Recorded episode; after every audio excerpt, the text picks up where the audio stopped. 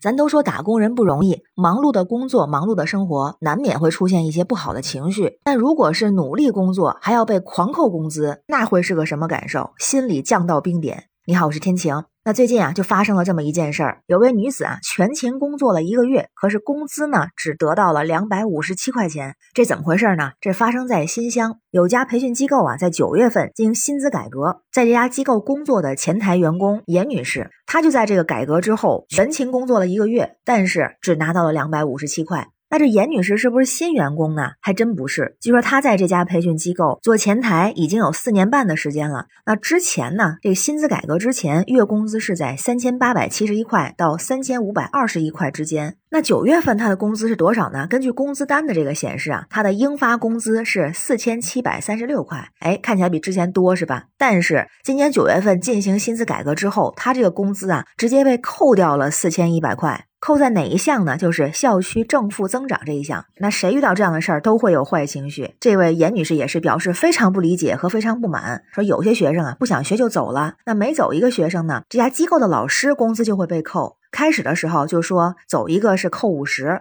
后来就变成了走十个是扣两百。他说呢，自己觉得这样非常的不合理，因为自己是做好了本职工作，那学生流失跟他是没有关系的，因为他也不教课嘛。咱就看啊，这工资是大跳水。对这个事儿呢，这个公司的工作人员也有解释，说薪资改革是为了调动老师的积极性，让老师能够拿到更多的工资，而且说啊，这个改革已经在会议上进行公示了。并不是一言堂决定，而且全员奖金扣罚一致，正增长也会得到奖励，并且呢还强调说扣钱并不是平白无故的，而是因为校区流失了很多学生。还看到网上有一张图片呀，上面就写了他这个钱是怎么扣的呢？这个截图啊，上面写到负增长二十五人，前三个人一人扣五十，四到六个人呢一人一百，七到九个人一人一百五，从第十个开始每走一个扣两百。那网友们看到这消息之后也都坐不住了，有网友啊是无奈中带着调侃说，这位严女士起码已经工作了几年的时间，那有的人啊都到不了正式岗，在试岗的环节就直接被薅羊毛了。比如说啊，有一个直聘的推送做。小区团购活动推广，底薪呢是四千加五险一金，双休法休，这看起来基础待遇还是可以的。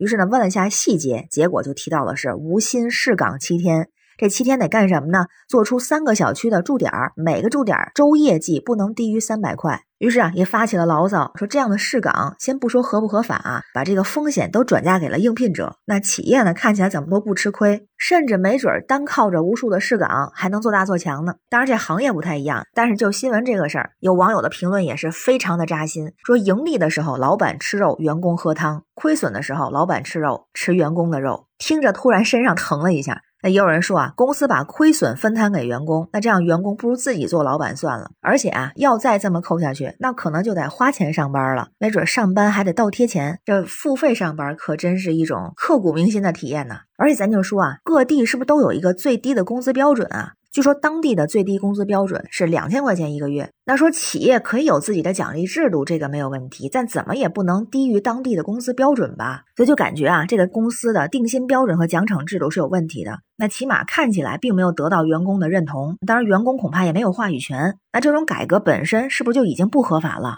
而且呢，最低标准远远不够。这不，劳动监察大队也介入了吗？